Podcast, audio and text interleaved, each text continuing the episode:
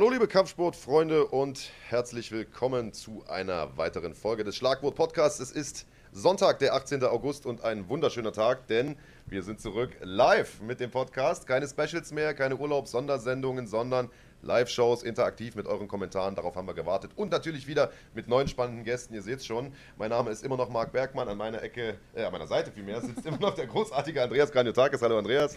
Hallo Marc, wenn du kämpfst, bin ich auch mal in deiner Ecke gerne. Ja, mal gucken. Ich glaube, die Zeiten sind vorbei, wenn ich mir meinen dicken Bauch so angucke. Und unser Gast heute, unschwer zu erkennen, GMC Mittelgewichtschampion. Christian Eckerling, Christian, sei gegrüßt, schön, dass du da bist und Hallo, extra deinen Ibiza-Urlaub für uns unterbrochen hast. Ibiza, Alter. ich war in Saint-Tropez. Ah, na An gut, alle Entschuldigung. Meine, alle meine Fans da draußen, schöne Grüße. Sehr gut. Ja, ja, ihr habt ja schon die ganze Zeit äh, fleißig kommentiert, bevor es losging. Äh, als wir angekündigt haben, Christian Eckerling kommt, da ist, ist uns die, äh, die Mailbox fast explodiert. Ähm, alle Leute haben Bock auf dich. Ist kein Wunder, ähm, seit deinem Comeback, will ich es mal nennen, du hattest ja relativ lange verletzungsbedingt Pause und so weiter. Seitdem du zurück bist, die letzten vier Kämpfe, hast du abgerissen ohne Ende. Äh, der GMC-Titel, der steht da vorn, aber es ist halt eben nicht nur der Titel, sondern es ist auch die Art und Weise, wie du dir den geholt hast, wie du den verteidigt hast. Ähm, der letzte Kampf äh, in München war ausnahmsweise mal kein K.O., aber trotzdem eine absolut heftige Leistung mit einer gebrochenen Hand, das muss man dazu sagen, kommen wir auch gleich nochmal drauf zu sprechen. Äh, vielleicht erstmal vorweg, bevor wir auch auf deinen Urlaub und alles zu sprechen kommen. Ähm, wie fühlst du dich denn jetzt, nachdem du ja so lange es dir, ich sag mal auf Deutsch gesagt, scheiße ging, du dein Hobby, im Prinzip ja auch deinen Job ein Stück weit nicht, nicht wahrnehmen konntest, immer wieder verletzt warst, dich zurückgekämpft hast, wieder verletzt warst, zurückgekämpft, wieder verletzt, jetzt endlich mal so einen Lauf zu haben und da zu sein, wo du eigentlich ja hingehörst? Ja, ich freue mich natürlich riesig, dass ich äh, wieder zurück bin. Das ist ganz klar für jeden Sportler, egal welcher Sportart äh, der Verletzung hat, der weiß, wie es ist, wenn man wieder auf die Erfolgsstraße zurückkehrt. Und äh, ja, wie du schon gesagt hast, ähm, äh, der letzte Kampf war natürlich nochmal äh, ein i-Tüpfelchen auf alles, was ich äh, ja, davor geleistet habe, sage ich mal. Und äh, habe mich da mit dem Titel gekrönt. Und ja, ich bin einfach froh, dass ich äh, wieder so ausleben kann, wie ich es auch Jahre davor gemacht habe, bis die Verletzungsserie angefangen hat. Und äh, ja, das ist äh, äh, jeden Tag danke ich dem lieben Gott dafür. Kannst du vielleicht für die Leute, die das nicht so mitgeschnitten haben, mal erklären, wie es oder wie es angefangen hat mit der Verletzungsserie, wie es weiterging, wie lange hat das Ganze gedauert, äh, was sind die Dinge, an denen du herumlaboriert hast und bist du jetzt 100% fit wieder? Ja, äh, ich bin jetzt wieder 100% fit, Gott sei Dank. Und ähm, ja, ähm, ich habe die ersten sechs Kämpfe gewonnen, meinen ersten GMC-Titel gewonnen äh, bei GMC 4 oder 5, ich weiß es gar nicht mehr. Ich würde sogar fast sagen drei, aber Drei? ich Was, kann drei? mal googeln, so lange wie Okay, das ja genau. Ähm, ja, und dann haben sich halt so kleine Verletzungen eingeschlichen. Äh, die Schulter ist ausgekugelt und äh, man hat halt nicht äh, genügend äh, Pause ge gemacht. Und äh, ja, es hat sich dann immer verschlimmert, bis es dann äh, an einem Punkt war, wo es eigentlich gar nicht mehr ging. Und ja, dann ist die Pause halt gezwungenermaßen gekommen. Was vielleicht im Nachhinein auch gut für meinen Kopf war. Ähm, ich bin ja dann nach Russland gekommen zu M1, wo ich dann ja mehr oder weniger äh, ähm, nicht so gut abgeschnitten habe. Und da habe ich ja noch eine Rechnung offen, was ich äh, im Hinterstübchen gelassen habe. Äh, das, was ich äh, auf jeden Fall nochmal verwirklichen will, da zu kämpfen irgendwann. Aber ähm, ja, ich äh, bin froh, dass ich jetzt erstmal hier zu Hause kämpfe, auf deutschem Boden bei GMC. Und äh, ja, da bin ich sehr froh drüber. War tatsächlich äh, GMC 2 sogar. Also du warst bei GMC 1 dabei und äh, den Titel gewonnen gegen Piotr Hallmann, der dann später in die UFC den Sprung geschafft hat. Äh, war bei GMC 2 äh, erster GMC-Champion, glaube ich, warst du sogar. Ne? Vorher Genau, gab es ja. gar keinen anderen. ja, keinen. Also History in the Making, ja. Und jetzt kann man sich natürlich vorstellen, was passiert wäre, wenn du nicht diesen Break gehabt hättest von, weiß ich gar nicht, vier Jahren oder was das in Summe war, äh, nicht auszumalen, äh, wo du jetzt vielleicht sogar stehen könntest, ne?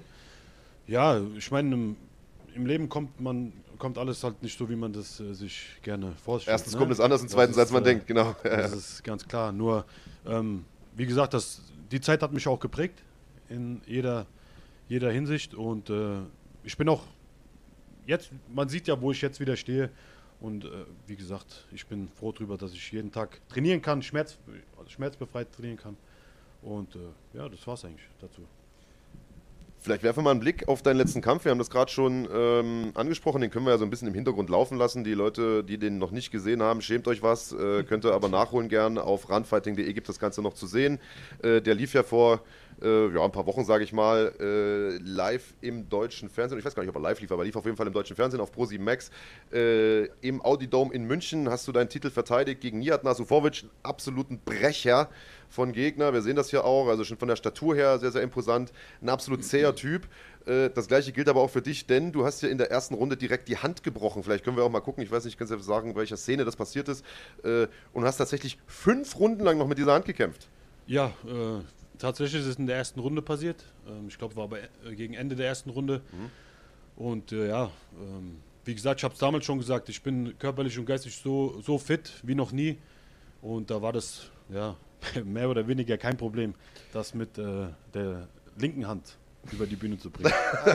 du, gut. sagst, äh, du sagst, ähm, du hast das gut über die Bühne gebracht, aber gab es denn irgendwann während des Kampfes das Gefühl, dass du gesagt hast, oh, ich kann hier so nicht weiterkämpfen? Oder hast du gesagt, nee, ich ziehe das jetzt hier durch und äh, oder war dir das überhaupt klar, dass sie gebrochen ist? Erzähl mal kurz, was in dem Moment äh, in deinem Kopf los war. Ähm, ja klar, äh, man merkt das sofort, dass was nicht stimmt. Das ist ganz klar. Äh, ich habe das Gefühl schon mal gehabt in Dänemark. Das war ein anderer Bruch. Da ging es leider nicht weiter. Ähm, aber ich muss auch dazu sagen, damals war ich nicht so mit dem Kopf, war jung, viel jünger wie jetzt natürlich. Und ähm, äh, nicht, dass wir es verpassen. nee. Ähm, na, ist noch ein bisschen Zeit. Ähm, wie gesagt, jetzt bin ich so körperlich fit wie noch nie, wie noch nie in meiner ganzen Karriere. Und äh, ich habe mir gedacht, jetzt vor meiner Familie zu kämpfen, äh, ich will hier nicht äh, als äh, Verlierer rausgehen. Das ja, wird gut. keiner, aber trotzdem äh, habe ich mir das so fest vorgenommen. Das war fest in meinem Kopf verankert, dass ich äh, den Titel wiederhole. Und ja, das habe ich dann am, schlussendlich dann auch erreicht.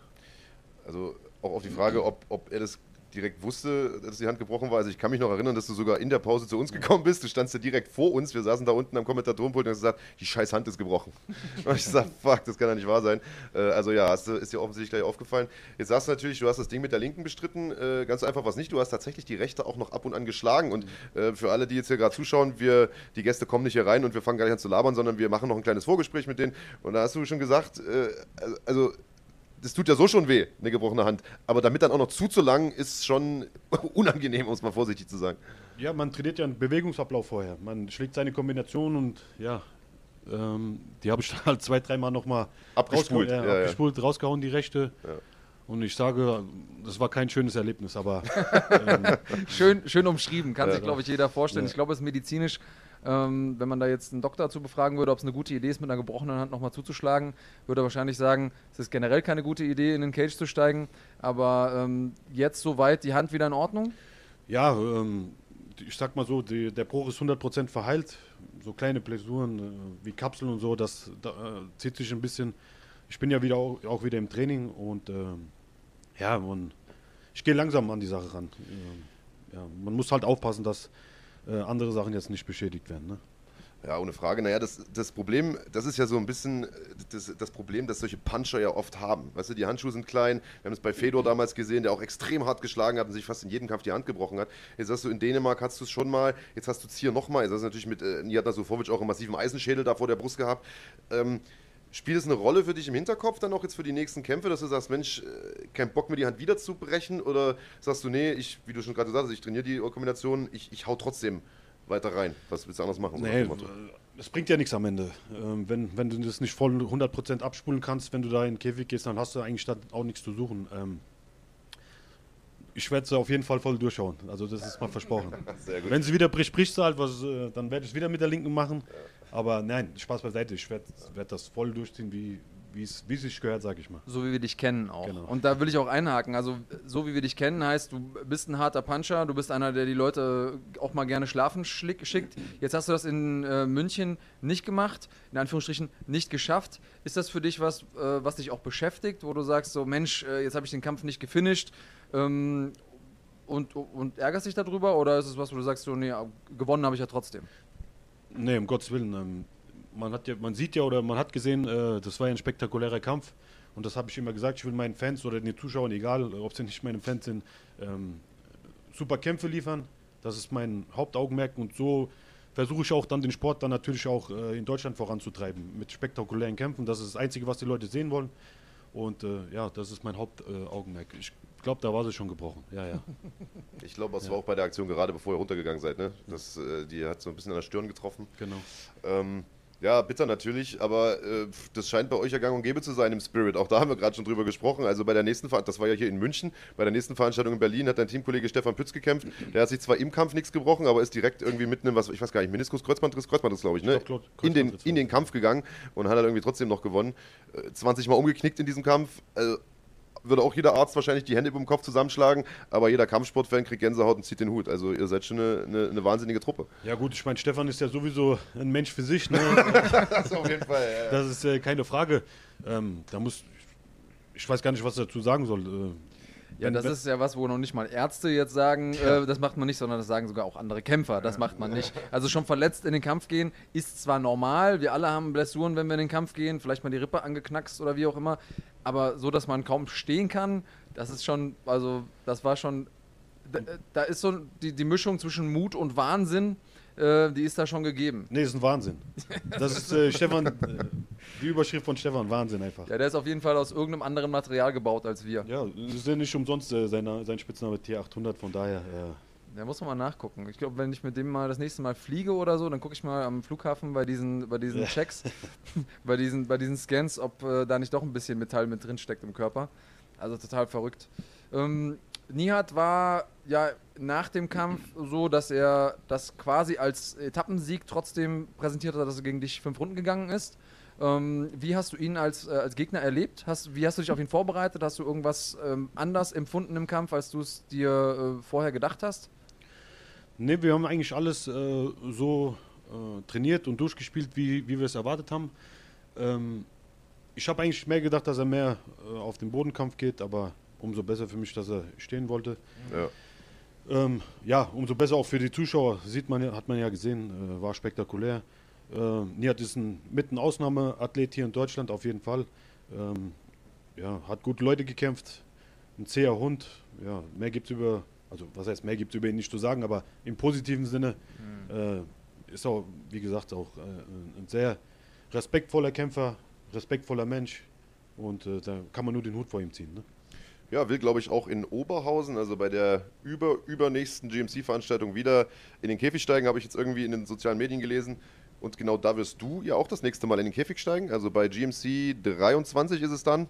Äh, und hast auch schon einen Gegner. Und das dürfte auch ein absoluter Kracher werden. Der Kampf wurde erst vor einigen Tagen äh, angekündigt. Am 9. November in Oberhausen, GMC 23. Da wird Christian Eckerlin seinen Mittelgewichtstitel verteidigen. Und zwar gegen niemand Geringeren als Dustin Stolzfuß, der deinen Kollegen oder ja, unseren Kollegen, äh, unseren äh, Jonas Billstein, ehemaliger GMC-Champion selbst, ähm, durch K.O. besiegt hat in Berlin. Ähm, zunächst mal absolut geiler Kampf. Was hast du gesagt, als sie dir den angeboten haben? Ja, wie gesagt, ähm, egal wen die mir angeboten hätten, äh, ich hätte ihn gekämpft, aber natürlich, er ist ein Kämpfer, der geht aufs Ganze, äh, er liebt zu kämpfen und ich natürlich auch und ich denke, das ist die perfekte Paarung für Oberhausen und da wird es mehr wie nur ein Feuerwerk geben, denke ich. Ja, ihr seid beide Leute, die ähm, gerne im Stand ihr Glück versuchen, sage ich mal. Ähm, kannst du dir vorstellen, dass er vielleicht auch Respekt hat vor deiner Power und dann äh, auch eher auf den Boden geht? Wie fühlst du dich auf dem Boden? Also die Leute kennen dich als Striker, ich weiß aber im Spirit, ihr trainiert ja alles. Ähm, wie siehst du denn deine, das Matchup generell jetzt? Standkampf, würdest du wahrscheinlich sagen, du hast die Nase vorne? Ähm, Ich sage, ich habe überall die Nase vorne. Okay. Also, äh, da brauchen wir gar nicht äh, um den heißen Brei hier reden. Nein, Spaß beiseite. Ähm, ich bin Champion. Äh, nicht umsonst bin ich Champion. Sonst wäre ja, letztes Mal was schief gegangen. Nein, ähm, äh, wenn man, ich denke mal so, wenn man so in den Kampf geht und sagt, oh, der ist- kann vielleicht was auf dem Boden besser wie ich oder im Stand vielleicht besser, das mache ich gar nicht. Ich kämpfe gegen jeden, mir ist das egal. Äh, es kommt, wie es kommt. Und äh, wie gesagt, in erster Linie äh, will ich den Sport vorantreiben, für, die, für meine Fans äh, kämpfen und das ist äh, ja für mich an erster Stelle. Machst du denn viel Videoanalyse vor dem Kampf? Also guckst du dir deine Gegner genau an? Und wenn ja, worauf achtest du? Ja, das macht heutzutage ist es ja so weit fortgeschritten, dass das jeder macht.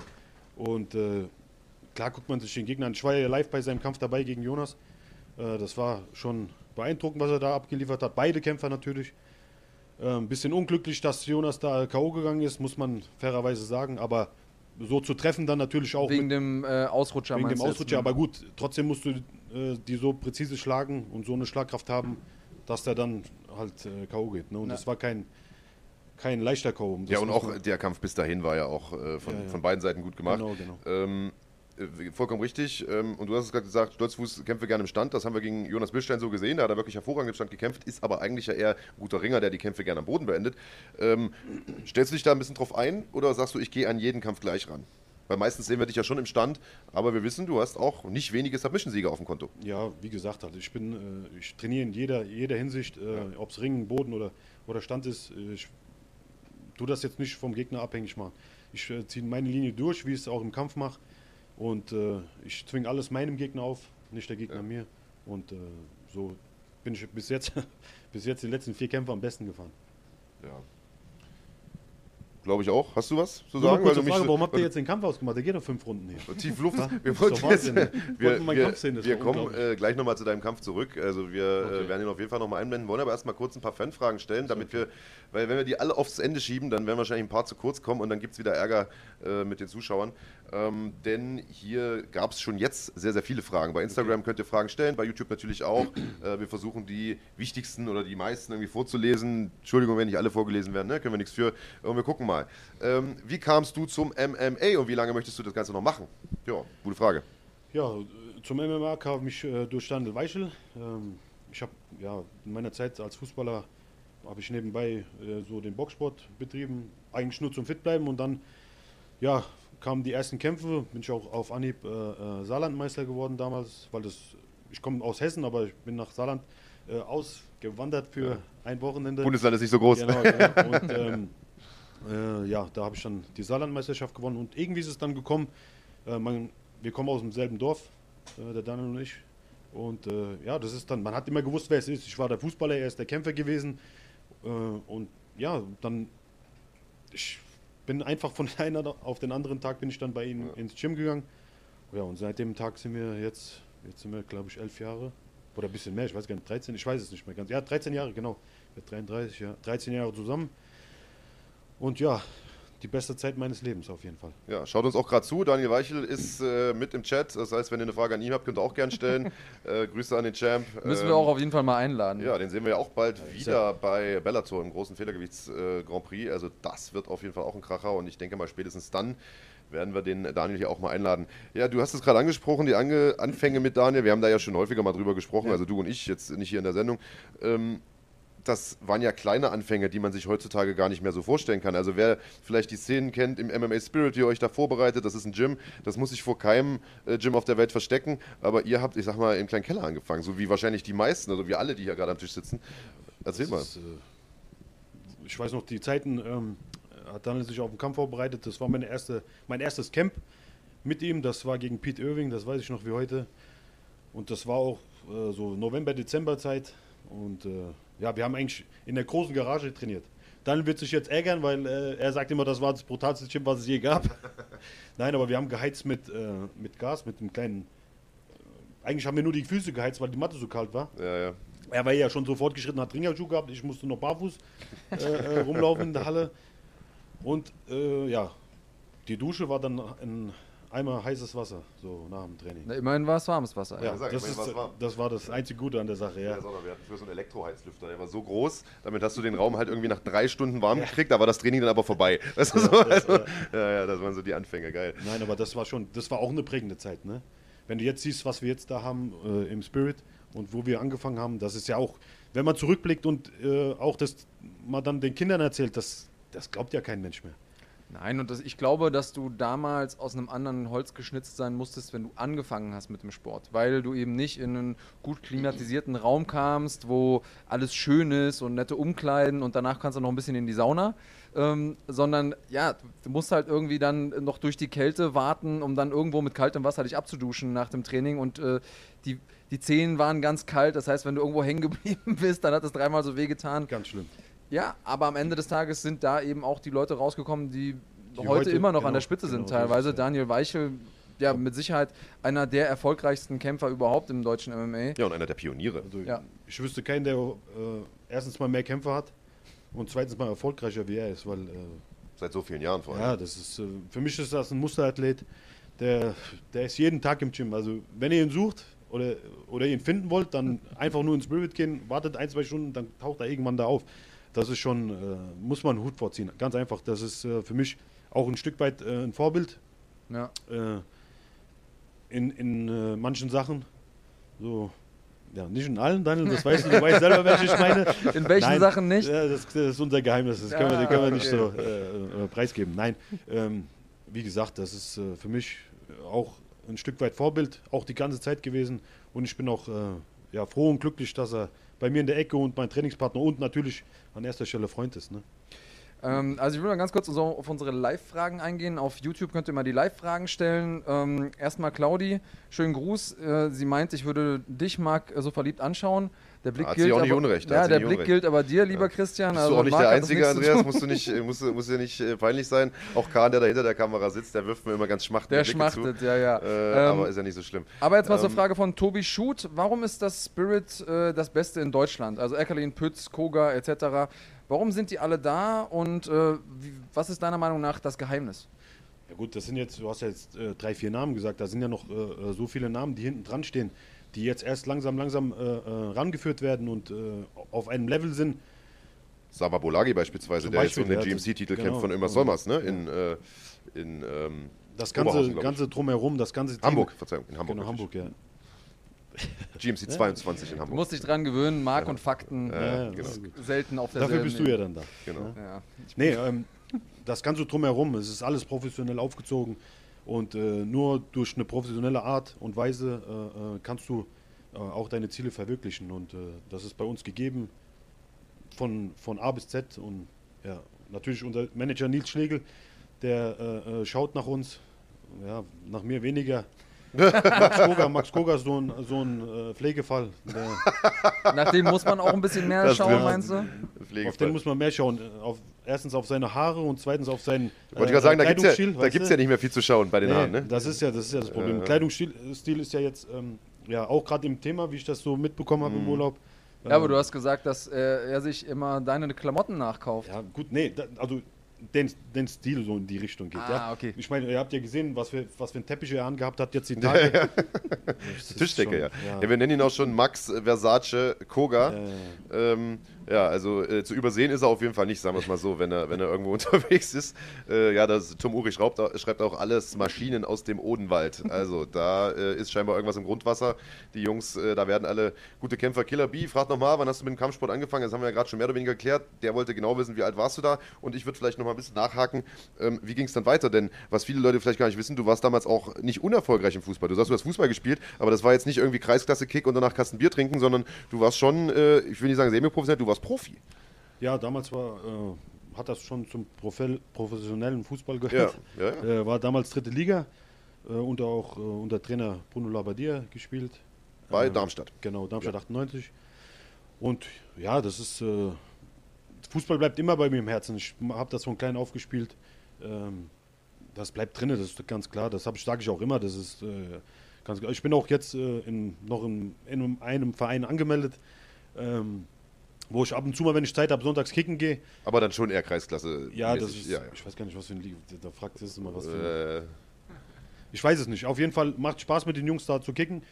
Und äh, ja, es bleibt trotzdem im Herzen. Ich, gehe, ich bin glühender Eintracht-Fan.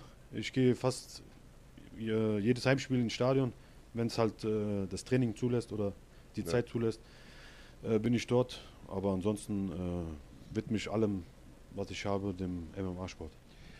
Du sagst, du gehst noch äh, ab und zu mal kicken sonntags, äh, wenn sich's anbietet. Ich habe die Erfahrung gemacht, dass äh, Fußball, wenn Kampfsportler Fußball spielen, dass die sich ganz oft verletzen. Wie sind deine Erfahrungen in dem Kontext? Ja, äh, ich meine, ich muss ehrlich sagen, die größten Verletzungen habe ich beim Fußball äh, äh, erfahren, muss ich sagen. Aber ähm, wenn ich jetzt spiele, der nächste Tag ist nicht schön. das ist äh, wirklich ein Wahnsinn. Also Woran liegt das? vielleicht das Gewicht oder Ja, ich glaube, Ich dass es einfach nicht. immer daran liegt, wenn man andere Bewegungen macht. Ja. Ne, also wenn du jetzt das jemanden nimmst. Abstoppen wieder, Genau. wieder. Ja. Ich traue es mich ja kaum zu sagen, aber ich glaube, es spielt auch ein bisschen das Alter eine Rolle. Nein, das Ding ist ja das, du bist ja mit 33 oder 32, fast 33, ähm, bist du ja, was Kampfsport angeht, eigentlich im besten Alter. Aber als Fußballer bist du ja fast schon alter Herrn, so, weißt du? Gut, äh, ich muss, wenn ich mich zurückerinnere, Äh, damals waren die älteren so die gefragteren Spieler, aber das hat sich ja alles geändert. Das ist ja jetzt, die siehst ja, da gehen ja welche mit 16, 17 Ja, ja, spielen erste Liga und so Sachen. Ja. Das ist ja alles auch viel schneller geworden und äh, ja, äh, ich bin schon froh, da wo, wo ich jetzt bin, Ja. muss ich sagen. Mit dem Kasten Bier nach dem. Spiel. Sehr gut. ja, das, das kommt auch noch dazu. Genau, ja. Sehr gut, ja. Lieblingsverein im Fußball, damit haben wir die Frage nämlich auch abgehakt. Ähm, was äh, wollte ich noch sagen? Achso, die hat nämlich eine Frage gestellt, glaube ich, hier sogar auch nochmal. Dalibo Z, der hat die gleiche Frage auch auf äh, Instagram gestellt. Wenn du, und die finde ich sehr gut, weil die haben wir noch nie äh, gehört, wenn du eine MMA-Nationalmannschaft aus fünf deutschen MMA-Kämpfern zusammenstellen müsstest, wie würde die aussehen? Würdest du einfach das komplette Spirit mitnehmen oder würdest du dir so das Beste aus ganz Deutschland rauspicken? ja, gut, Nationalmannschaft. Ja, ja genau. Da fängt Ja. an. Ja, ich würde schon auf jeden Fall drei vom MMA Spirit mitnehmen. mitnehmen. Alle außer Max Koga? Oder? Alle außer Max. Ja, Koga. Nein, Spaß. Max würde ich mitnehmen, Daniel. Ja, dann, ja, dann ist es schon. Aber hast ja dann hast du ja zwei im ne? Feder dann schon, da wird schon wieder schwierig. Ja, ja, nee, Ähm, wer wäre noch dabei? Was muss ich sagen, auch äh, immer sehr guter Trainingspartner ist Karim Engicek. Sehr guter Kämpfer. Ähm, Ist der denn jetzt fest bei euch oder ist der. ja, Äh, er kommt zum Training. ja, kommt ab und zu mal Ja, vorbei. ja. Gott sei Dank. Gott sei Dank. ja. Ähm, ja, da warten wir ja auch aufs Comeback ne? vom ja. Weltergewichtschampion von GMC. Weißt du da vielleicht was? Kannst du was Nee, verraten? um Gottes Willen. Ich weiß, dass er verletzungsfrei trainieren kann, das weiß ich. Mhm. Und äh, ich hoffe, äh, dass er bald zurückkommt, weil es ist genau so, ein, so eine Figur in dem Sport, äh, wo nach oben geht auf jeden Fall und äh, auch spektakuläre Kämpfe äh, äh, abliefert. Wie Ja, also da gibt es ja auch so ein bisschen eine Parallele. Der hatte auch so ein bisschen eine schwierige Zeit, Mhm.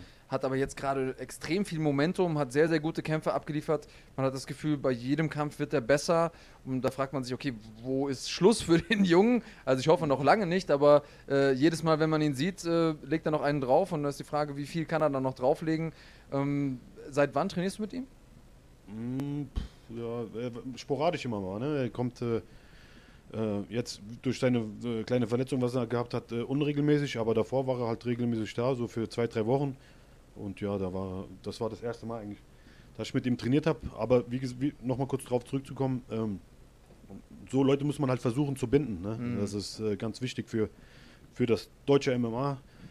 Und äh, ja, die werden ja schnell vom Ausland aufgekauft oder wie auch immer, deswegen muss man aufpassen. Also ich finde es spannend, weil du da häufiger äh, schon drauf eingegangen bist jetzt, bist jetzt während des Podcasts. Also dir scheint das Wachstum der deutschen MMA-Szene extrem am Herzen zu liegen. Ich möchte das einmal kurz ausklammern und später nochmal äh, da ein bisschen expliziter drauf eingehen. Lass uns noch mal ganz kurz aufzählen. Also wen nimmst du mit, ganz konkret? Fünf Also, Leute. Ich mache den Trainer, okay? Du machst den Trainer auf. einfach Okay, also du, du mach spielst gar nicht, du, du Okay. kämpfst gar nicht selber mit. Gut, du bist der Dann Coach. Daniel. Max, Max? Äh, Ja. Kerim. Ja. Ich muss Stefan nehmen, weil das eine Maschine ist. Definitiv, da Okay. wirst du hier keine Widerworte von uns. Dann hoffe ich auf dein Comeback. Ja? Oder Alles klar. Puh, na, da hast du schon mal eine Niederlage auf jeden Fall sicher für das Nationalteam. Ja, ey, guck mal, so schlecht ist Max auch wieder nicht. Nein, alles gut, das klingt nach einem sehr, sehr guten Team. Ähm, hier nochmal Gino Carlito, der hat scheinbar ein bisschen zu spät eingeschaltet. Der fragt nochmal, wann kämpft er und gegen wen? Gibt's schon ein Date? Jawohl, das gibt's. Äh, möchtest du selber sagen oder soll ich es nochmal wiederholen? Ich habe ich hab gerade eine andere Frage gelesen. Ah, bitte. 9.11. Am 9.11. kämpft der Christian Eckerlin wieder, Genau. verteidigt seinen Titel bei GMC 23 in Oberhausen. Geniale Location, König Pilsner Arena, die beste, größte Halle Deutschlands. Und es geht gegen Dustin Stolzfuß, der in seinem letzten Kampf Jonas Bildstein ausgenockt hat. Also ein Duell, der Knockouter Gino Carlito oder Carano oder wie auch immer er hieß. Das solltest du auf keinen Fall verpassen. Welche Frage hast du denn gelesen? Möchtest du sie vielleicht beantworten oder war es eine ne? peinliche? Weil peinliche Fragen lassen wir auch weg.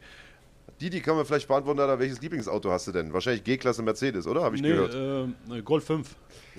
Sehr gut. Ja. Gustavo Obrigado hat gefragt äh, über Instagram, was deine Lieblingsautomarke und dein äh, Lieblingsauto ist. Also, äh, was habe ich rausgeholt? V VW so? VW Golf 5. Ja, Golf 5. Warum, was gibt es denn da zu lachen? Welche, Mot welche Motorisierung? Drei- äh, Zwei, zwei Liter Diesel oder wie Ja das klar, Ding was heißt? sonst? Zwei Liter Äh. Diesel oder wie das Ding heißt. Sehr schön. Nächste Frage.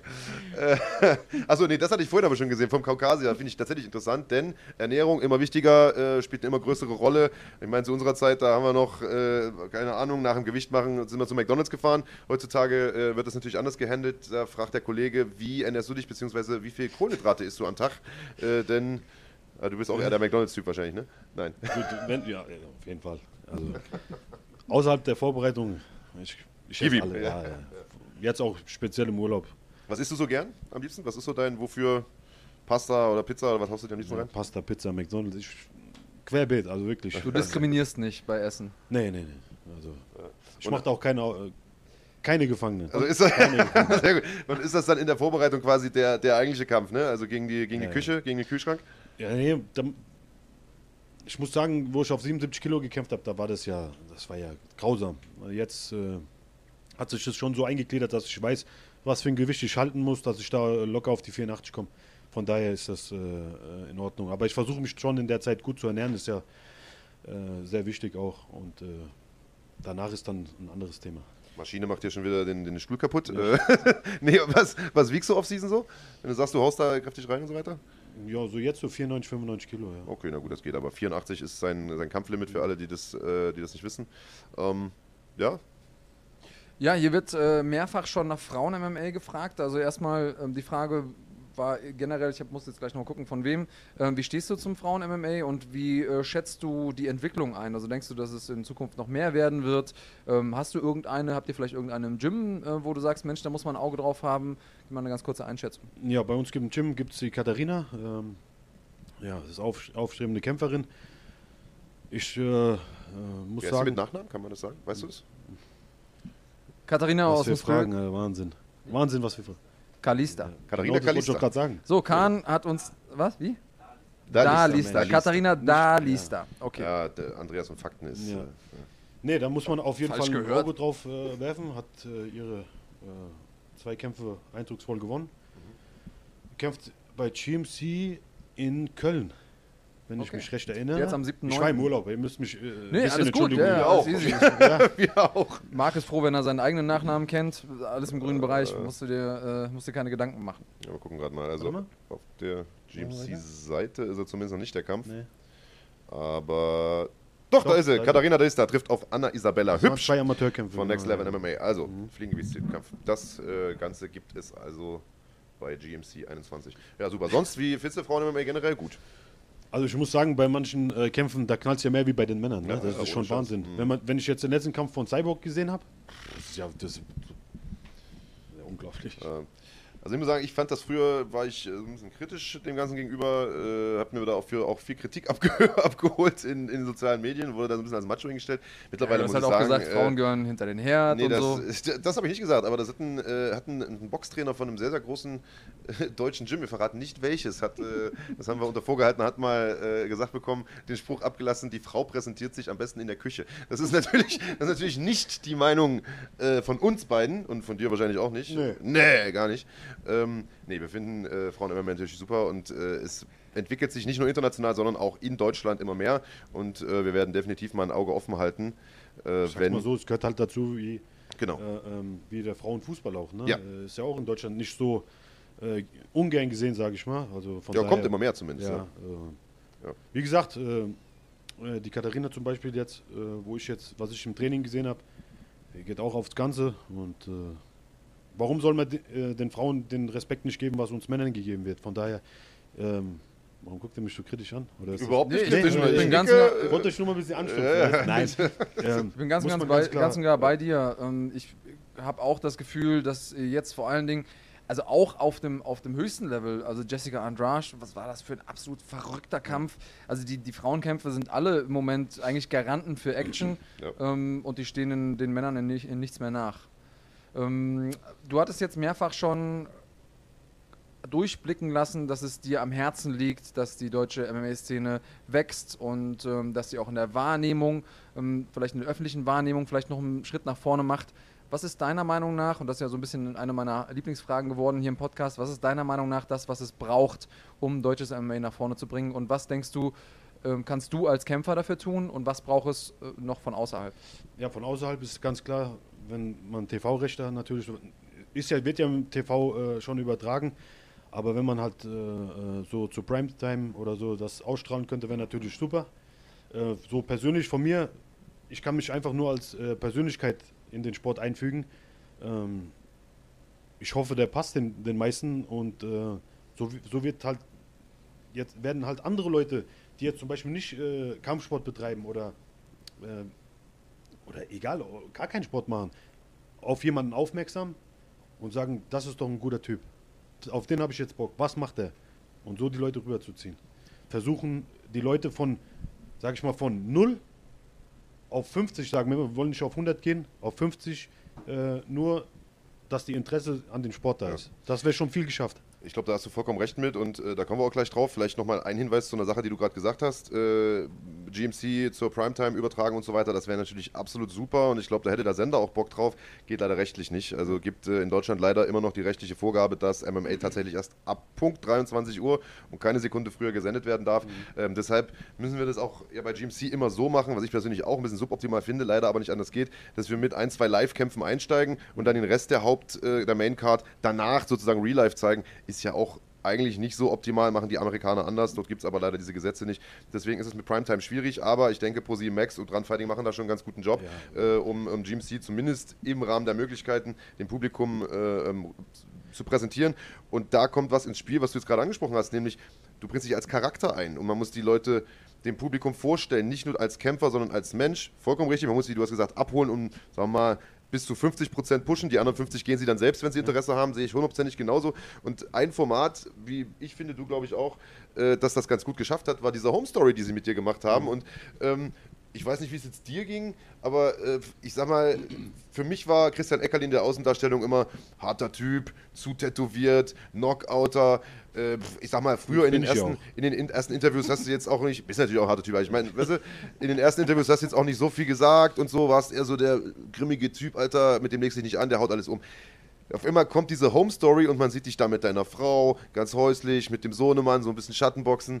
Völlig neue Seite, übel sympathisch rübergekommen und ich glaube, damit hast du eine ganze Menge neuer Fans ähm, gewonnen. Hast du ein bisschen Feedback bekommen von Leuten, nachdem das Ding ausgestrahlt wurde? Ja, klar, das war äh, Wahnsinn, was da gekommen ist.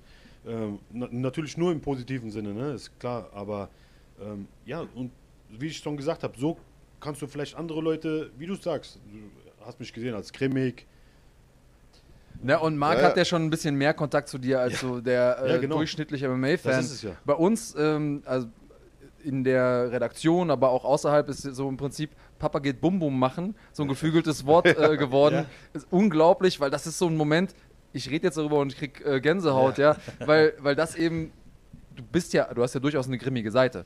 Also spätestens, wenn der erste Ringgong ertönt, ja ja äh, kann, kann dir das ja keiner mehr absprechen. Aber genau diesen Kontrast zu sehen, ich glaube, das ist es, was es braucht, um die Leute dann tatsächlich auch vor den Fernseher oder in den Stream zu holen, weil die wollen ja Charaktere sehen, die wollen Geschichten um die Kämpfe, sondern nicht einfach nur, okay, äh, da gibt es also zwei Leute, die aufeinander einprügeln. Ja. Das ist zwar trotzdem immer noch eine spannende Angelegenheit, klar, aber ja. nichts im Vergleich dazu, wenn man da eine Story dahinter hat, einen Menschen dahinter hat, den man entweder gewinnen oder verlieren sehen möchte, was auch immer. Also es gibt ja auch Leute, die sich so ein bisschen als die, ähm, als die Bösewichte präsentieren. Ich finde so Home Stories eine, eine großartige Möglichkeit und ähm, dass du das siehst, ist äh, für mich der größte Beweis, dass du gerade hier sitzt. Denn du hast deinen Urlaub unterbrochen, fliegst hier hin, fliegst danach wieder zurück. Ähm, das macht ja auch nicht jeder. Und das gehört auch für mich zu einem professionellen Kämpfer mit dazu. Ja, gut, aber was willst du in, in Saint-Tropez und Ibiza, wenn du hier in Unterföhring äh, sein kannst? Ne? Also Nein, Im aber, Studio äh, ist es zumindest fast genauso heiß. Ja. Ich, muss, ich muss es sagen, wenn wir kämpfen, verkauft ihr uns ja. Ihr verkauft uns an die Leute da draußen was wir hier machen, das verkaufen, ich verkaufe jetzt mich hier, sag ja, ich mal. Ne? Auf jeden Fall. Und äh, äh, man muss natürlich auch für euch äh, äh Respekt oder einen Hut vorziehen. Äh, ihr müsst ja euch auch die Zeit nehmen dafür, hierher zu kommen, zu machen, zu tun. Und äh, das ist, wie gesagt, das ist seit Run Fighting und so weiter, das hier in Deutschland macht, das ist alles auf eine andere Ebene gekommen. Und dafür muss man natürlich auch Danke sagen, das ist doch klar. Äh, wer macht das denn sonst? Das macht doch sonst keiner. Das also ist es doch. Ich, ich sehe es genauso. Ich habe ja immer diese, dieses Beispiel, dass jeder Kämpfer eine eigene Marke ist. Ja. ja also so, als wärst du jetzt Nike, Adidas, wie auch immer. Und du musst für dein eigenes Image sorgen. Und ähm, wo ich auch das größte Potenzial sehe, ist, dass über Leute wie Runfighting und andere Portale da draußen, aber insbesondere Runfighting hat da eben einen großartigen Job gemacht in den vergangenen Jahren, jetzt die Möglichkeit da ist, dass jeder seine Marke präsentieren kann ja. und sich auch einfach ein Outlet äh, suchen kann für die Sachen, die er zeigen möchte. Home Story eine Möglichkeit, hier der Podcast ist eine andere mhm. Möglichkeit. Ähm, ich will noch über äh, ein anderes Thema sprechen, wenn wir über die Entwicklung des deutschen MMA ähm, reden weil auch das hatten wir jetzt in der Vergangenheit mit Michael Ortleb, dem Run-Fighting-Chef zum Beispiel hier im Thema, oder auch mit äh, Dennis, dem Matchmaker von GMC, dass man natürlich, wenn man gute Kämpfer in Deutschland hat, denen auch einen Grund geben muss zu bleiben. Ich würde da jetzt gerne einmal kurz eine äh, Frage von Instagram äh, vorlesen, von äh, The German Wrecking Machine. Wahnsinnsname übrigens. Ähm, ein bisschen längere Frage und dann möchte ich da einmal kurz den Kreis schließen. The German Wrecking Machine fragt also, auch wenn ich mich freue, ihn auf heimischem Boden kämpfen zu sehen, wenn eine größe, größere internationale Organisation anklopft, also welche würde dich da reizen? UFC, One, Bellator, KSW, er persönlich mag One ziemlich gerne. Ähm, das ist äh, jetzt mal der erste Teil der Frage. Ähm, ich will da was anschließen. Also erstmal A, welche würde dich ja besonders reizen? Du hast eben schon gesagt, okay, du hast dann noch eine Rechnung offen in, in Russland. Und B, und genau das ist sozusagen da, wo sich der Kreis schließt, was würde es denn brauchen, damit, wenn die anklopfen, du sagst, schön, danke fürs Angebot, aber ich bleibe hier in Deutschland? Ja, das ist schon keine leichte Frage, ne? Das ist auch klar. Ähm, jeder Kämpfer will, wie soll ich sagen, ja, will gegen die Besten kämpfen, was ja hier auch gegeben ist, ist keine Frage. Nur in was für einem ähm, Spotlicht, sage ich mal, will er kämpfen? Will er es klein halten oder will er es groß machen? Jeder will es groß machen. Und jetzt, in der Zeit, jetzt, genau jetzt, sind die ähm, Organisationen, was da jetzt stehen, natürlich äh, ja hier. Ne? Und da muss man. International, genau, größer, international. Da scheint das Licht schon ein bisschen heller. Genau, so sagen wir es mal so. Und äh, ja, äh, klar, wo, ja, das, da hast du eine schwere Frage gestellt. Natürlich will ich äh, in erster Linie den Sport vorantreiben, aber äh, das kannst du nicht alleine schaffen. Das kannst du nur mit vielen Leuten schaffen. Ähm, wir haben hier Kämpfer, die in der UFC äh, kämpfen. Meiner Meinung nach machen sie zu wenig für Deutschland. Das ist meine persönliche Meinung. Die Kämpfer jetzt oder die, Die UFC? Kämpfer, ja, Hm. die Kämpfer. So, sich nach außen zu geben, machen und tun. Dafür ist meiner Meinung nach viel zu wenig. Ähm, ja. Ich glaube, ähm, wenn ich da mal kurz reinspringen darf, ich glaube, dass man als Kämpfer da in einem Spannungsfeld ist. Ja. Denn erstmal gibt es viele Kämpfer, die sehen es einfach nicht so. Äh, als Kämpfer muss man ja auch zu einem gewissen Grad Egoist sein. Ja. Also äh, sowohl im Leben an sich, weil man sagt, okay, nee, äh, zwar hat jetzt irgendwie mein bester Freund Geburtstag, ich muss aber trotzdem meinen Trainingskameraden äh, zum Kampf begleiten oder ich muss ins Training oder wie auch immer. Also da muss man Egoist sein.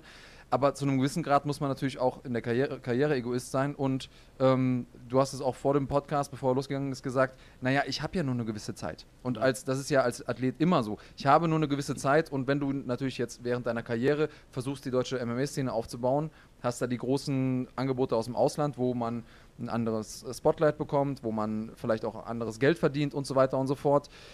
Dann ist da natürlich immer die große Frage, wo ist der Punkt, wo ich den Abspruch, Absprung machen sollte und wo ist der Punkt, wo ich versuchen so, wo, sollte, die deutsche Szene voranzutreiben. Deswegen ist für mich eben eine der wichtigsten Dinge, die wir tun können als äh, Medienschaffende und die Leute tun können, die die Veranstaltung machen, ist, den Leuten den Grund zu geben, hier zu bleiben.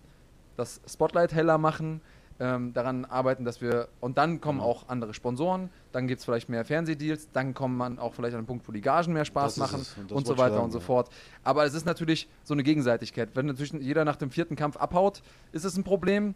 Äh, wenn du jetzt aber hier bleibst bis zum Ende der, deiner Karriere und die Leute nach dir kommen, dann die große Kohle absahnen, hast du auch nicht viel davon. Man muss halt, es gibt ja Mittel und Wege, wie man es machen kann. Man kann die Leute binden mit Verträgen, so wie die großen Organisationen das machen, was natürlich dann halt auch mit äh, Geld verbunden ist, ist auch ganz klar.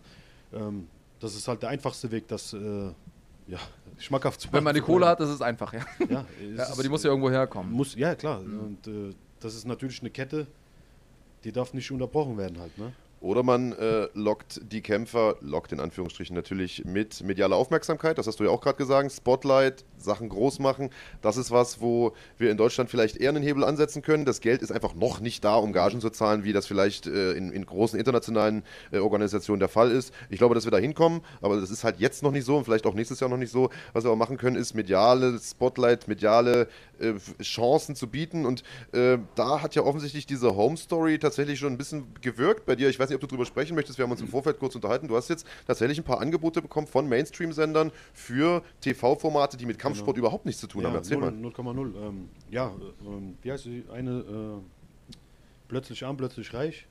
Hatte ich ein. Kennt ihr das? Ja. Ja. Aber für alle, die es nicht kennen, erklär ruhig nochmal. Also ich Ja, das ist- nicht, erklär's mir gerne. Ja, Also ich kenn's, weil du es mir vorhin erklärt hast, um ehrlich zu sein, aber ja, erklär's ruhig den, den Leuten nochmal. Ja, in der Sendung geht es halt äh, darum, dass eine Familie halt weniger Geld hat, die auf jeden Cent achten müssten. Und halt eine Familie vielleicht nicht so äh, auf das Geld gucken muss wie die Familie und die bekommen dann halt die Chance, ähm, ja, bei einer Familie zu wohnen. Also die Leben zu tauschen quasi Genau, die für eine Woche oder sowas. Für, ich glaube für zwei Wochen oder drei Wochen zu tauschen. Und äh, ja, da sind halt viele Schicksalsschläge dabei und so Sachen, äh, was in meinen Augen äh, ja eine gute, also gute Sache ist, vielleicht mal Leuten äh, 14 Tage was zu geben, was sie vielleicht im Leben äh, nicht machen können, Urlaub fliegen oder was auch immer. Ja. Und äh, ja, ähm, das andere war, äh,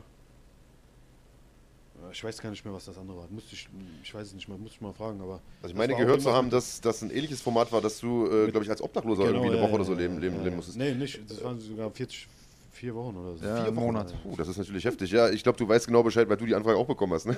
Hast du auch gekriegt, ja? Ja, gut, aber ich sag mal, bei dir kann ich es verstehen, weil du auch so ein bisschen aussiehst wie ein Obdachloser. Äh, bei, bei Christian weiß ich nicht, wie sie da jetzt auf dich kommen. Weil Aber ich jetzt nicht im Gucci-Shirt rumlaufe, oder was? Ja, aber lass uns vielleicht nochmal auf das erste Format zu sprechen kommen. Klingt natürlich super spannend. Ähm, wie gesagt, man hat bei der Home Story gesehen, dass du wahrscheinlich nicht zu der armen Familie dann gezählt hättest, sondern eher zu der privilegierten. Ähm, warum hast du, also hast du Bock da mitzumachen oder, oder eher nicht? Ja, ähm, ich hätte ich hätte Bock gehabt, aber leider, äh, die Frau wollte dann nicht Ja. mitmachen, wegen, ja, keine Ahnung. Kann man vielleicht auch Ja, verstehen. kann man total verstehen. Also ich, Aber- selbstverständlich ist das nicht, weil ich meine, du lässt da eine Kamera in deinem Privatleben, Ja. nicht halt nur für eine Home Story, für, für einen halben Tag, sondern ist ja nicht- das ist für, ja nicht alles für gewesen, zwei also. Wochen, sondern also Auch ins Haus und das meine ich. damit muss man halt klarkommen, ne? Ja, das ist ohne auch ganz Frage. klar. Äh, muss Ohne man Frage. Mhm. klarkommen, wenn fr- fremde Leute im, äh, in deinem Leben, in Aber- deiner Wohnung, in deinem Haus wohnen. Also das ist offensichtlich kein Format für euch. Da brauchst du dich auch überhaupt nicht für entschuldigen. Also ich hätte es auch nicht Nee, machen wollen. Ich finde es ein geiles aber- Format, aber es ist halt nicht was für jeden, so nach dem Motto. Ähm, aber gibt es Formate, auf die du Bock hättest? Also ich sage jetzt mal, keine Ahnung, hättest du Bock auf den Dschungel, hättest du Bock auf Big Brother, hättest Let's du Bock auf Dance? irgendwie sowas wie Ninja Warrior oder was Let's Dance ist gut, ja. Ja, Sowas Let's hättest du Bock? Würde ich machen. Da Kannst du gut tanzen? Ich weiß nicht, muss man mal, muss man meine Latino-Freunde fragen. Ja, aber ich wollte gerade sagen, weil das ist dann halt nicht Bouncen in der Nein, Disco, nein, nein, sondern da nein, musst du schon ein bisschen, da musst du schon Standard tanzen, die ganze Nee, Geschichte. ähm, ja, Let's Dance würde ich mir äh, zutrauen auf jeden Fall. Schlag den Star. Sowas, ja klar, das ist. Ja, das ist cool. Aber Dschungel muss nicht sein. Nee, sowas, Dschungel und Big Brother, nee. Also so Pferdeeier essen und so ist nee, nicht. nee, nee, nee. Das wäre gar nichts für mich. Ähm, lass mich da nochmal ganz kurz nachfragen, weil ich ähm, erlebe das natürlich bei einigen Leuten, ich kenne ja nicht nur Kämpfer, aber ist auch, wenn man in der Musik unterwegs ist und so, man entscheidet sich ja selbst dafür, in der Öffentlichkeit zu stehen. Und das ist ja sogar auch rechtlich so, dass wenn du einmal irgendwie ähm, in der Öffentlichkeit stehst und zum Beispiel mal über einen roten Teppich gelaufen bist, dann ist es auch mit deinen Persönlichkeitsrechten anders. Also dann können die Leute haben viel mehr Rechte, was Bildmaterial angeht und so weiter. Also man steht nicht mehr so sehr unter dem Schutz des Staates, was solche Dinge wie Bildrechte und sowas und Privatsphäre angeht. Ähm, und jetzt gibt es natürlich da Leute, die sich nicht dafür entschieden haben, sondern eben jemanden heiraten oder mit jemandem zusammen sind, ähm, so wie jetzt Frauen von Kämpfern und, und anderen Leuten, die irgendwie in der Öffentlichkeit stehen. Und äh, wie gehst du damit um zu Hause und oder wie geht deine Familie damit um? Also äh, die Home Story ist ja schon mal eine Geschichte, aber du hast gesagt, okay, da gab es eine Grenze, wo deine Frau gesagt hat, okay, bis hierhin und nicht weiter. Ist das was, was ihr gemeinsam diskutiert? Ist es ein, ein großes Problem oder wird einfach gemacht, das, was du sagst? Genau das wollte ich sagen. Das habe ich in deinem Gesichtsausdruck Guck mal, gelesen. Das ist nicht so wie bei euch. Also habe ich ja im Vorfeld mitgekriegt, ihr habt ja nicht so viel sagen zu Hause, aber bei mir ist das ganz anders. Da kann Also ich habe gar nichts zu sagen zu Hause, um Ich genau würde zu sagen. Andreas hat gar nichts zu sagen, das ist schon mal Fakt. Ja. Äh, bei mir eigentlich genauso, muss ich sagen. Nein, aber ähm, nee, macht, macht schon im Großen und Ganzen alles äh, mit, was da ist, aber das war jetzt ihr eine Nummer zu, zu heiß, zu groß, äh, da zu tauschen. Aber verstehe ich auch, ist auch, ist auch keine Frage. Aber sonst, äh, sie geht jetzt seit den, äh, zum Gott sei Dank die ersten, letzten vier Kämpfe mit auf die Kämpfe und äh, Vorher nicht? nee, vorher, aus welchen Gründen auch immer, ich weiß es nicht, äh, ist sie nicht mitgegangen. Aber Let's Dance würde sie dir absegnen, weil da musst du dann ja schon auf Tuchfühlung mit, ne, mit einer anderen Tänzerin und, Nochmal, nochmal. Da gibt es nur einen Chef zu Hause. und wenn er nach Hause kommt, dann wiegt sie schon mit Nudelholz. Ich sage ja immer, es gibt zwei verschiedene Arten von Männern. Die einen, die sagen, dass sie zu Hause nichts zu sagen haben und die anderen, die lügen. Ja? Ja, so ähnlich ist das. Ja. Also äh, für alle, die, äh, die, die da immer noch glauben, sie hätten zu Hause was zu melden, ihr habt es Ja. wahrscheinlich nicht. Ähm, Ja, äh, die Frage habe ich jetzt schon ein paar Mal hier gesehen äh, von, von, von einigen Zuschauern. Ähm, für alle, die vielleicht schon ein bisschen länger dabei sind, was die deutsche MMA-Szene angeht, gibt es recht erfreuliche Nachrichten, denn ein sehr, sehr alter, einstmals sehr, sehr großer Player ist zurück, nämlich Respect FC. Ähm, Wird es auch auf Runfighting äh, zu sehen geben. Ähm, ist nach einigen Jahren Pause wieder aus der Versenkung sozusagen aufgetaucht, von den Toten auferstanden. Das ist damals eigentlich das gewesen, was GMC heute ist, nämlich Deutschlands größte Veranstaltungsserie mit einer Reihe äh, toller Champions. Ähm, was sagst du dazu, dass die zurück sind? Ich meine, du bist jetzt Champion bei GMC, aber ich sag mal, Konkurrenz belebt ja auch das Geschäft. Nee, keine Frage. Es äh, macht auch natürlich tut es auch den MMA wieder in Deutschland äh, ja, vorantreiben, ist klar. Ich glaube, da ist Runfighting auch mit dabei. Ähm, so wie es sonst hätte, sonst hätte ich es jetzt nicht erwähnt. So, ja. nee, ja, genau. ich habe selber bei ähm, Respekt gekämpft Eben. einmal und äh, jetzt veranstalten die sogar bei mir zu Hause, also in Limburg. Ähm, ja, und ich bin werde auf jeden Fall an dem äh, Datum dort sein, das ist mal sicher. Sehr schön. Das doch schon mal eine Ansage. Ähm, noch eine unserer Live-Fan-Fragen von Dilo Slemani. Hast du irgendeinen Lieblingskämpfer in der UFC und gäbe es irgendeinen Wunschgegner von dir? Sagst du irgendjemanden, hm. wo du sagst, ach, gegen den wollte ich immer schon mal. Äh, ja, mein absoluter Favorit, was ich schon so bei den Anfängen gehabt habe, war äh, oder ist George St. Pierre. Mhm. Mit dem hatte ich auch das Vergnügen, in Kanada zu trainieren. Oh. Und äh, da sieht man richtig, was ein richtiger Profi, ein richtiger Champion ist. Der ist auf dem Boden geblieben.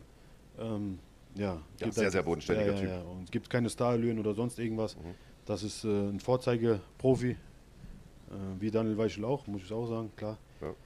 Und ähm, ja, gegen wen ich kämpfen würde, eigentlich ist es mir äh, eigentlich relativ egal. Ich, ich nehme was was kommt. Also wir haben uns ja gerade den Kampf angeguckt, Joel Romero gegen Paulo Costa von UFC 241, zwei sehr, sehr stabile ja. Mittelgewichte. Das natürlich, ja. hast du schon geguckt, ja. das wäre doch was, oder? Ja, gut. Ja, klar, auf jeden Fall, warum nicht? Aber bei GMC. Natürlich, selbstverständlich. Wenn dann bei GMC, ganz Wenn klar. Wenn dann bei GMC. Ähm, ja, auf jeden Fall. Jetzt wollte ich gerade eine Frage vorlesen, die aber wieder runtergerutscht ist. Ähm, äh, welche Sportarten hast du alles gemacht? Das ist mir vorhin schon eingefallen. Also du hast ja Fußball gespielt. Bist du so ein Allround-Athlet? Solche Typen gibt es ja. Also ich glaube, einer wie Stefan zum Beispiel, Stefan Pütz, den könntest du wahrscheinlich auch Basketball spielen lassen. Nee, Oder, nee, nee, nee. Nee? Ist er so ein... Nein, ich glaube nicht. Echt nicht? Ich glaube Basketball. Fußball hat er nichts am Hut. Ich glaube, Crossfit ist ja nicht, nicht, äh. nicht der unfitteste. Ja, aber so Ballkontrolle ist nicht so seins? Nee, nee, nee. Ah, okay. Aber bei Daniel genau dasselbe, Max auch. Das ist erstaunlicherweise bei ja. vielen Kampfsportlern so, dass sie in anderen Sportarten oft scheiße sind, aber im Kampfsport sehr, sehr gut. Also, ist, oder? Also, wir haben da schon mal drüber geredet. Wir beide können auch nichts anderes. Ja. Also, ja, eigentlich ja. nicht mal Kampfsport, genau. wenn wir ehrlich sind. nee, aber das ist mir auch tatsächlich äh, oft ähm, aufgefallen. Du bist ja offensichtlich einer der Ausnahmen, bist einer der Leute, die wahrscheinlich auch in anderen Sportarten erfolgreich gewesen wären. Oder warst es ja auch im Fußball. Hast du sonst noch anderes gemacht? Hm, jetzt, also auf, die, auf, Außer, auf nö, auf auch so mal ausprobiert. Hast du mal ja, Crossfit zum Beispiel. Crossfit, das ist auch so eine Sportart, wo ich für mich entdeckt habe, so, wo ich sehr gerne mache äh, und auch mit guten Leuten trainiere. Und, äh, ja. Ist das fester Bestandteil deiner, deiner ja, Vorbereitung? Ja, auch mit dabei. Aber jetzt, äh, wenn es dann in die heiße Phase geht, dann weniger. Weil, also sieht man ja, wie die Crossfitter aussehen. Die gehen dann schon sehr ins Muskulöse. Ne? Mhm. Ähm, ja, ich mache dann halt so in der Vorbereitung halt auf Schnellkraft so, so Sachen dann. Aber ähm, ja, Kondition noch dabei, aber äh, das fahre ich dann runter in der Vorbereitung, ne? Ist klar. Wie viele äh, Einheiten machst du so, also Cardio, Krafttraining und so in, in der Vorbereitung und wie viel sind dann tatsächliche Kampfsporteinheiten? Ja gut, eigentlich, du weißt selber, wenn du ringst und so, das ist was für eine Cardio-Einheit, ne? Das ist, das ist, äh, ich, wie gesagt, das ist auch je nach Gegner abhängig. Äh, ich trainiere zweimal am Tag, das ist äh, äh, nach wie vor so. Aber jetzt so speziell drauf einzugehen, das ist schwer. Also zweimal am Tag, fünf Tage die Woche, sechs Tage die Woche? Samstag ist halt der Sparringstag, da trainiere ich einmal. Hm. Sonntags gehe ich nochmal laufen, so zur Regeneration. Also ein lockerer genau. Regenerationslauf. Ja, ja, ja, Sonst gehst du viel joggen, gehst du viel laufen? Ja, ich lieb's halt zu so joggen. Ne? Ich gehe auch jetzt, wenn ich Off-Season bin oder so, da gehe ich viel, ich gehe viel laufen, ja. Weil das ist einfach drin auch vom Fußball. Mit Mucke dann? Das ja, ja, ja. Ja, ist ja meditativ. Was ist das schon wieder für eine Anspielung? Nee, nee, Alter, weil es ja viele Leute gibt, die hassen Laufen und äh, ich zum Beispiel laufe auch gerne, hab mir Mucke rein und ich finde, das ist eigentlich geil entspannt. Also ich verstehe nicht, wie Leute sagen können, ich hasse Laufen. Gut, es gibt ja Laufen Daher und Laufen, die, ne? Ist ja klar. Ja, ja, ist schon klar. Es gibt Laufen und Laufen. Ja, ja, ne? ist klar.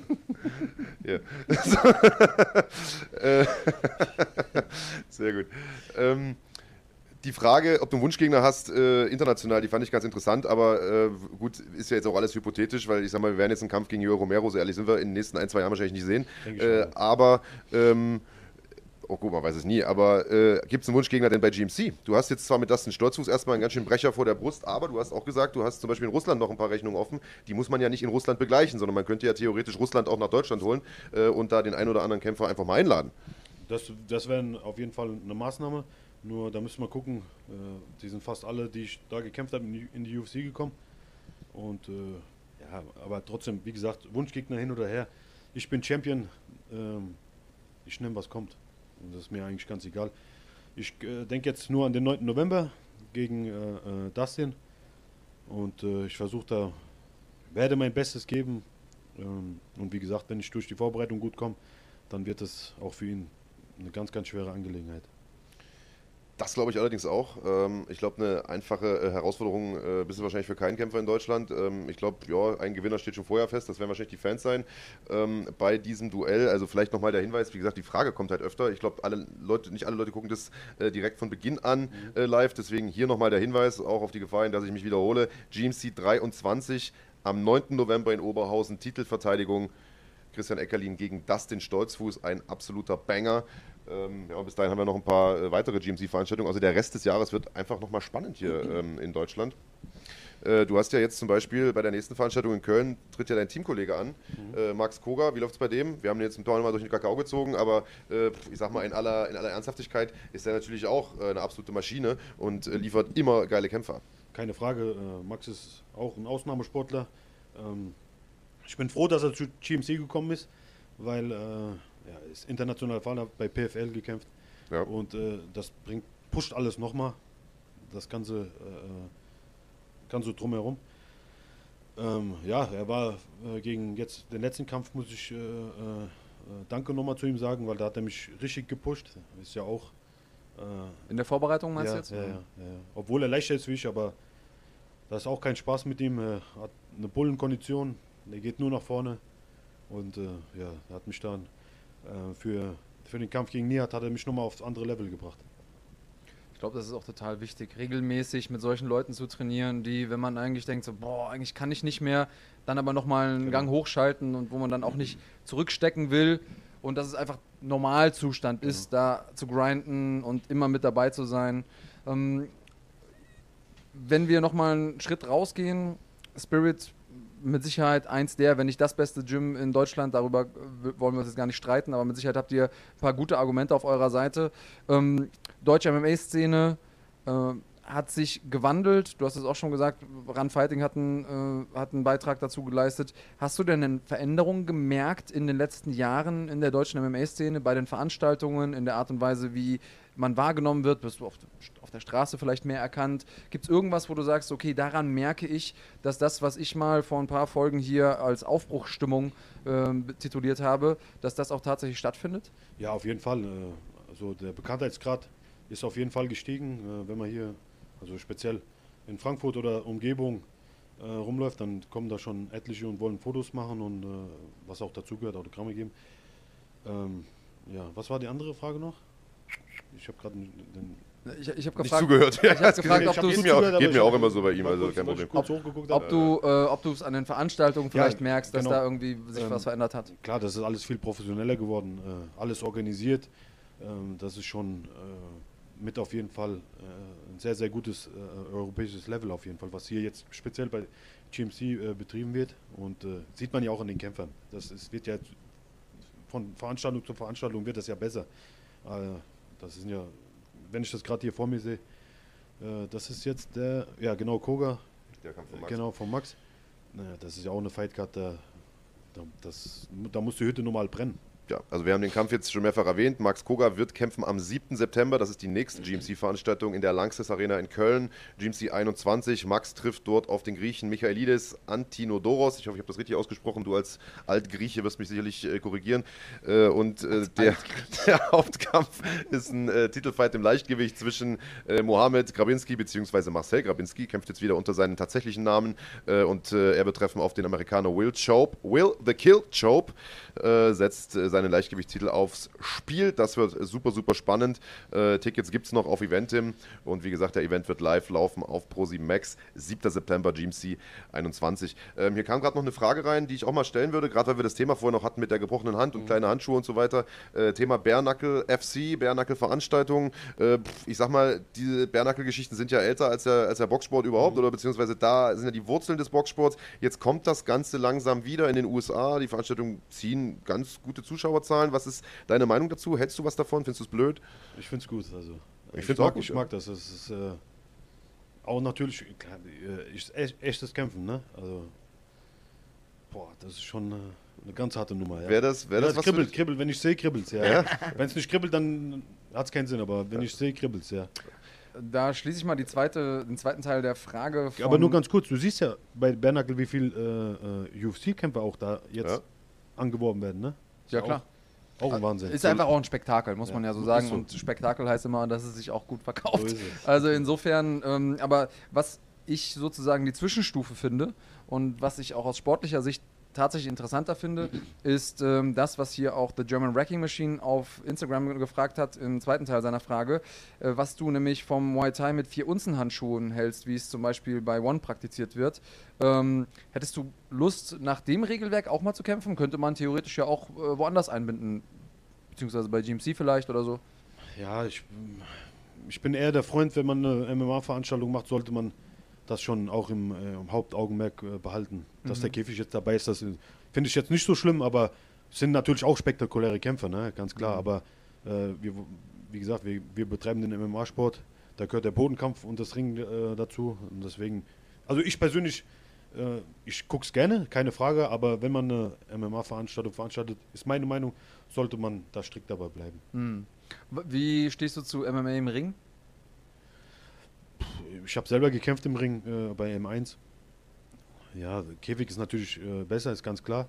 Aber ähm, ja. ist halt immer die Gefahr, du fällst raus, du weißt es selber. Dann äh, die Unterbrechung, das gibt es halt im Käfig nicht. Also Käfig ist schon ganz klar besser, auf jeden Fall. Ja, das, äh, das ist ja, ich werde ja nicht müde es zu erwähnen, der Käfig ist da, um die Kämpfer zu schützen und ich habe da schon echt ein paar eklige Sachen gesehen, die im Ring passieren können. Ja. Also diese Art von Verletzungen braucht kein Mensch. Das ist es, ähm, ja. Deswegen bin ich auch sehr, sehr froh, dass wir mittlerweile am Anfang war es ja so, dass viele Veranstalter sich davor gescheut haben, im Cage zu veranstalten, weil sie gedacht haben, das schreckt die Leute ab, dann kommt keiner gucken oder das Ordnungsamt macht uns Probleme und jetzt trauen sich in Anführungsstrichen die Veranstalter wie, eben auch wie mehr. Wie ist es bei Respekt? Veranstalten die im, äh, im Käfig oder? Das ist tatsächlich eine gute Frage. Eine gute die waren nämlich früher im Ring und sind ja. mittlerweile, glaube ich, so weit, dass sie im, im wird, Cage veranstalten. Da wird verhalten genickt, aber das sieht eher aus wie so ein Nicken wie, ich weiß es nicht wirklich und ja, okay. Im ja, Ring, also, ja? Oder Käfig? Im, im Käfig. Nee, im Cage. Ke ja? Ja? ja, ja. das ist doch super. Ähm, super wo wir gerade vom Ordnungsamt sprechen und so, in, in, Frankfurt ist es tatsächlich so, da sind MMA-Veranstaltungen, ja, sag ich mal, nicht nur nicht gerne gesehen, sondern faktisch Ver verboten. verboten. Ja. Ähm, das ist natürlich was, ich weiß, dass wir mal gemeinsam auf einer Fightcard in Frankfurt standen, genau. da durftest du am Ende nicht kämpfen, leider. Aber, ich äh, aber das durftest du, du hast nicht gekämpft, weil, weil dein äh, Gegner äh, genau. nicht gekommen ist. Ähm, das war natürlich super bitter und wäre natürlich für dich auch groß, wenn äh, ja. du mal vor heimischer Kulisse kämpfen könntest. Gut, zu, zu dem Zeitpunkt war das ja noch nicht so gehypt.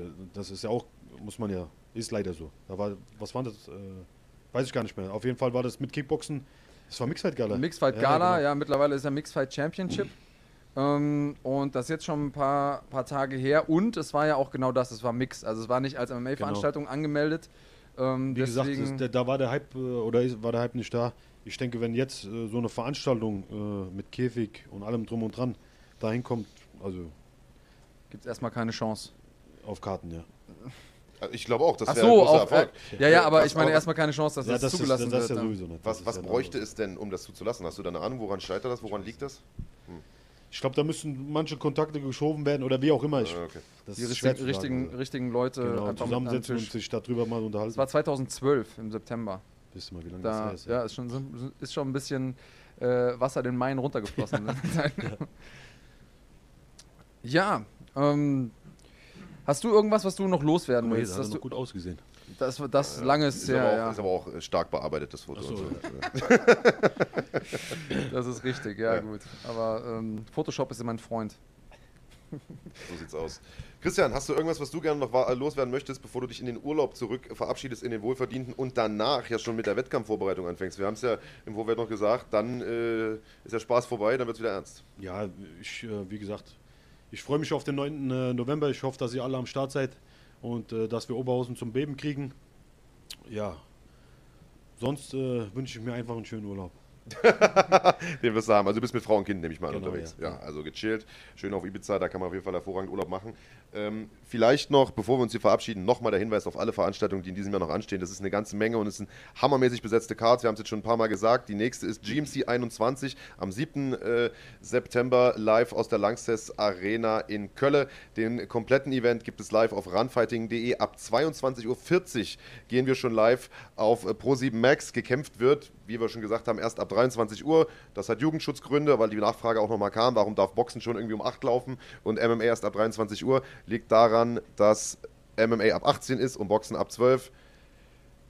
Können wir nichts für, das entscheiden andere. Wir müssen uns nur dran halten. Das heißt, 22.40 Uhr gibt es ein paar Vorberichte. Er wird ein bisschen sabbeln, wahrscheinlich ein bisschen mehr als äh, der Rest. Ich werde ein bisschen was vielleicht auch, kommen. auch mal sagen, wenn jemand zu Wort kommt. Und dann gibt es ab 23 Uhr äh, den Event auf Pro7 Max. GMC 22 live aus Hamburg gibt es dann am 12.10. Da haben wir schon gesagt, Ömer Solmers verteidigt seinen Gürtel gegen den unglaublichen Saba Bolagi. Das ist ein Kampf, auf den ich, äh, da habe ich jetzt schon Gänsehaut, wenn ich dran denke. Das wird ein hundertprozentiger Kracher. Wie ist Saba drauf?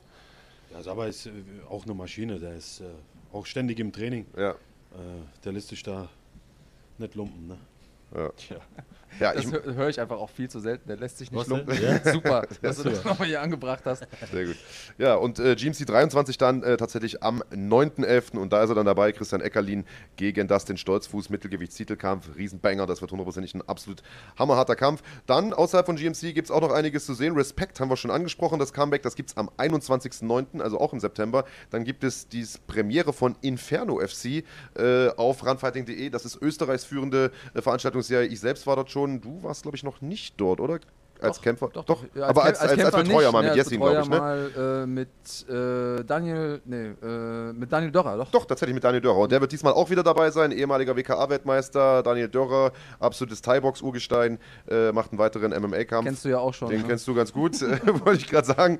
Ähm, also auch der stand schon gegen Christian Eckerlin äh, im Cage. Das Ganze gibt es am 5.10. und ebenso am 5.10. Integra FC. So, äh, habe ich was vergessen? Ja, habe ich. Die Premiere von der National Fighting Championship. Ähm, das ist eine neue kleine Veranstaltungsserie äh, vom äh, NFC-Team, wo unter anderem Kerim Engizek, glaube ich, trainiert Ja. wo Lom Ali SGF trainieren, also das Team von Max Schwind und äh, Genau.